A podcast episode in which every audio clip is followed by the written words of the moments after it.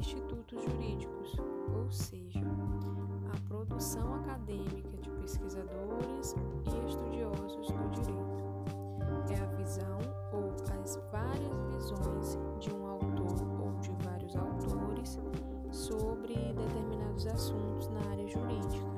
Possui sua importância porque geralmente traz uma visão mais de vanguarda, ou seja, que serve ou procura exercer um papel pioneiro desenvolvendo técnicas, ideias e conceitos novos.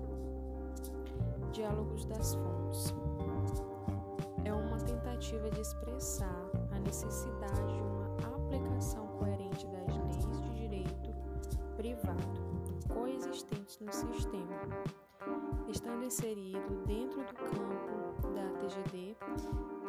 que chamamos de conflito aparente de normas, que acontece quando uma mesma lei, uma mesma norma, ela parece ser aplicável a uma mesma situação fática, a uma mesma casuística.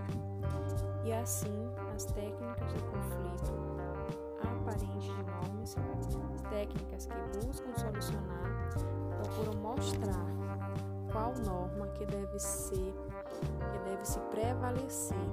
Neste contexto surge o diálogo das fontes. Os dois exemplos mais claros que podemos abordar dentro do direito são o direito do consumidor e o direito do trabalho.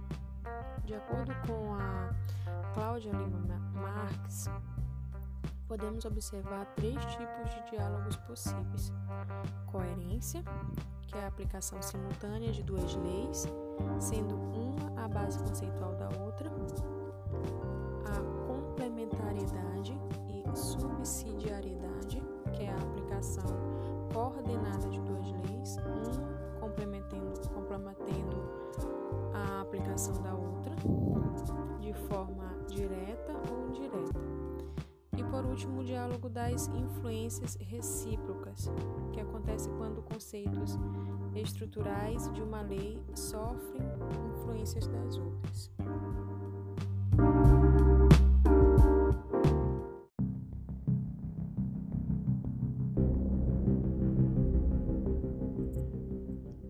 Jurisprudência são os temas relacionados ao judiciário a sentença gerada por determinada ação, estruturando de forma significativa o meio do direito, servindo como base para inúmeros assuntos. Surgindo no momento em que o juiz determina uma sentença, ou seja, surgiu a sentença, está lançada a jurisprudência.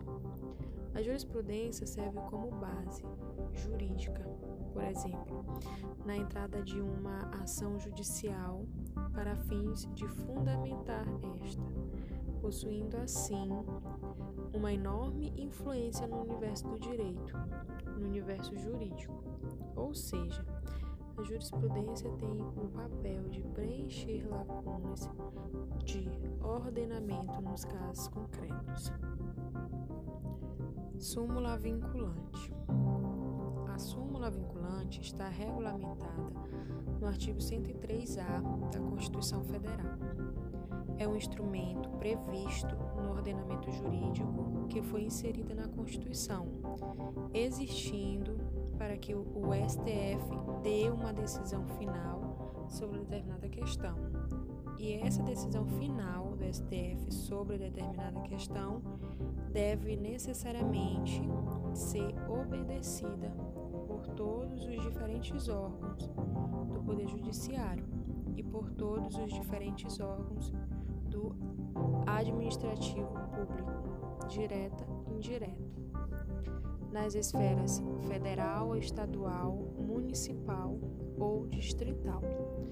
Ou seja, o que o STF decidir tem que ser observado por todo o Poder Executivo por todo o Poder Judiciário.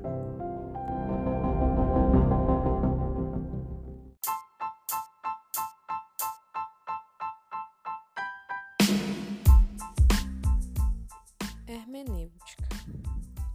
Podemos considerar a hermenêutica como sendo uma ciência para que se possa aplicar a interpretação.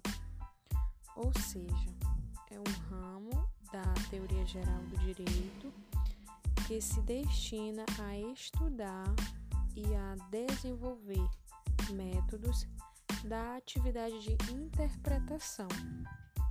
Ou seja, ela vai proporcionar dessa forma, como objetivo enquanto domínio teórico, bases racionais e bases seguras também para a interpretação dos enunciados normativos, se tornando assim a teoria científica da interpretação.